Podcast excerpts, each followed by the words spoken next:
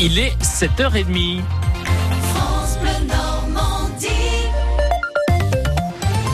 Votre journal avec euh, Philippe Thomas.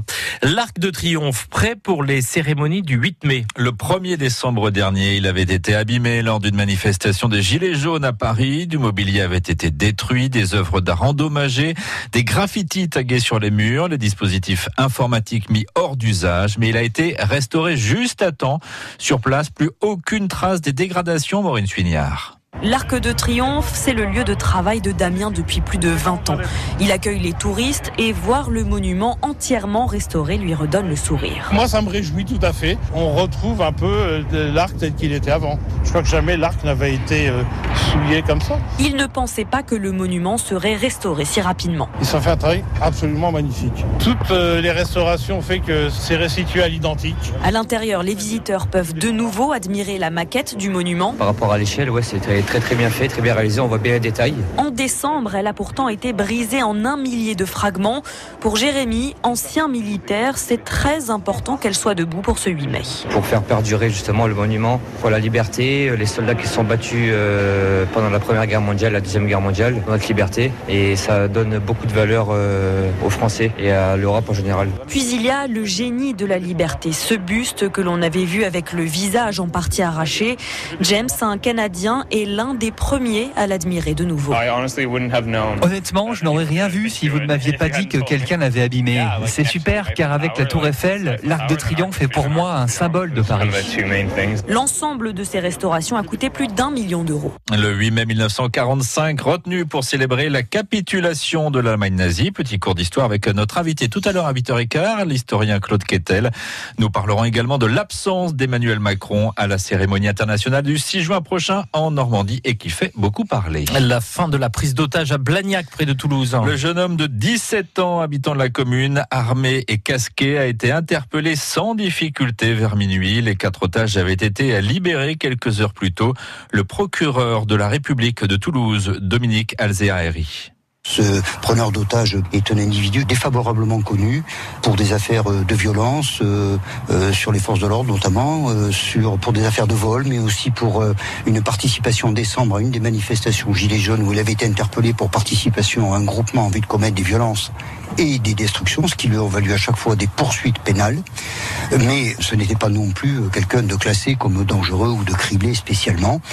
Lors de la perquisition à son domicile, nous avons trouvé un courrier qu'il avait laissé où il semble assez dépressif, en tout cas euh, préoccupé notamment par son état de santé, et il fait une allusion effectivement au mouvement des Gilets jaunes, euh, mais en assurant que, que l'acte qu'il voulait commettre ne, n'irait pas au-delà hein, de cette démarche finalement un peu spectaculaire. La prise d'otage aura duré 5 heures, l'individu a été placé depuis en garde à vue. Les betteraviers, les salariés des sucreries Saint-Louis mettent la pression sur l'État allemand. Ils étaient 200 hier à se mobiliser près de l'ambassade d'Allemagne à Paris pour attirer l'attention la maison mère allemande va stopper la production de sucre à Cagny l'an prochain.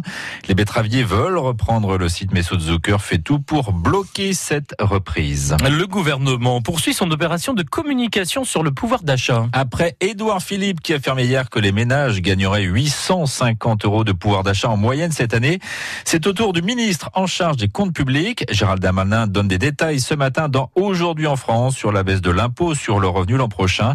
La quasi-majorité des contribuables sera concerné, Marine Eugénie. Oui, 95% de ceux qui payent l'impôt sur le revenu, ouvriers, salariés ou cadres, précise Gérald Darmanin. Une baisse de 300 euros en moyenne par an et par foyer. À l'approche des européennes, on le voit, l'exécutif soigne sa communication sur le pouvoir d'achat. Mais comment tenir cette promesse sans creuser le déficit? Selon le locataire de Bercy, cette baisse de 5 milliards sera compensée par des économies. Les niches fiscales pour les entreprises seront réduites. Ajoutez à cela les réformes de la fonction publique, de l'assurance chômage ou encore des mesures qui incitent à travailler plus longtemps. Dernière précision et dernier argument, la simplicité avec le prélèvement à la source. Normalement, il n'y aura rien à faire. Le taux calculé par le fisc s'appliquera automatiquement dès les premiers jours de l'année prochaine. Marine Logénie sur la baisse de l'impôt sur le revenu promise par le gouvernement. Un nouveau directeur pour le CHU de Caen, Frédéric Varnier remplace Christophe Cassel à 37 ans. Il arrive de l'Institut Gustave Roussy de Villejuif en région région parisienne, premier centre européen de lutte contre le cancer, et va trouver sur son bureau l'énorme dossier de la reconstruction du CHU, son portrait sur francebleu.fr. L'établissement français du sang lance un appel aux dons. Après l'appel d'urgence lancé en mars, les réserves de sang se sont stabilisées, mais avec les jours fériés ce mois-ci, il est nécessaire de maintenir un nombre de poches suffisant pour répondre aux besoins des patients. Elisabeth Morel, médecin en charge des collectes. On arrive à une période avec beaucoup de jours fériés. Il y a le 1er mai, le 8 mai, l'Ascension, qui se trouve en milieu de semaine. Donc tous ces jours-là, évidemment, ça fait un déficit de prélèvement. Chaque année, on sollicite beaucoup les donneurs pendant cette période, comme on le fait aussi pendant la période des fêtes de fin d'année. C'est la même chose. Il y a moins de sang collecté puisque site est fermé et moins de collecte à l'extérieur. Mais euh, il y a autant de malades à soigner.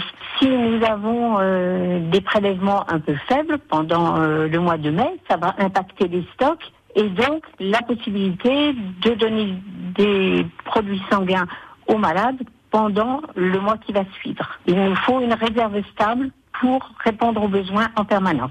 Donc, il faut se mobiliser là, en tout cas, pendant le mois de mai pour qu'on assure ces stocks. Vous pouvez retrouver les lieux de collecte sur le site de l'établissement français du sang et évidemment en écoutant France Bleu comme vous en avez l'habitude. En basket, le CBC tout proche de la relégation après sa défaite à Denain dans le Nord vers 83-69. Dans le même temps, Aix-Maurienne, adversaire direct pour le maintien à gagner. Il va falloir gagner maintenant au moins deux des trois derniers matchs de la saison pour espérer rester en Pro. Ça ne va pas être simple. Et si je vous fais écouter ça, Sylvain, vous me dites...